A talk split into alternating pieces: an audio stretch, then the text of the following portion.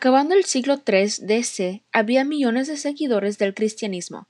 Había muchas razones por la cual mucha gente se convirtió hacia el cristianismo. Por ejemplo, fue dicho que la religión es para todos y no solamente por un grupo de superiores. En el año 312 DC, el emperador romano Constantino iba hacia una batalla contra su rival. Dijo que miró una cruz, que es el símbolo del cristianismo. Entonces puso una cruz en cada una de las escudas de sus tropas, y fueron victoriosos en su batalla. Un año después terminó con la persecución de los cristianos, y en el año 380 DC el emperador Teodioso, Teodioso convirtió el cristianismo en la religión oficial del imperio. Los obispos son como sacerdotes, pero también supervisaban varias iglesias.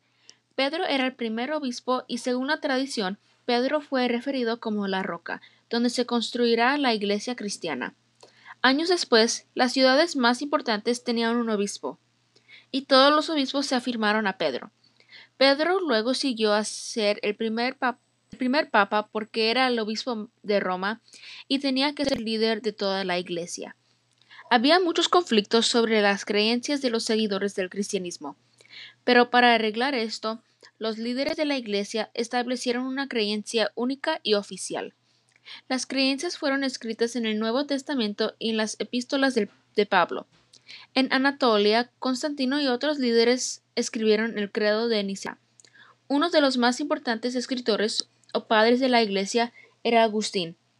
Él escribió un libro llamado La ciudad de Dios, que decía en palabras simples que ciudades como Roma no tenían mucha importancia porque la única ciudad que era importante era la de Dios. Esa ciudad no podía ser destruida. El cristianismo continuó a crecer a más partes del mundo y el imperio romano empezó a caer.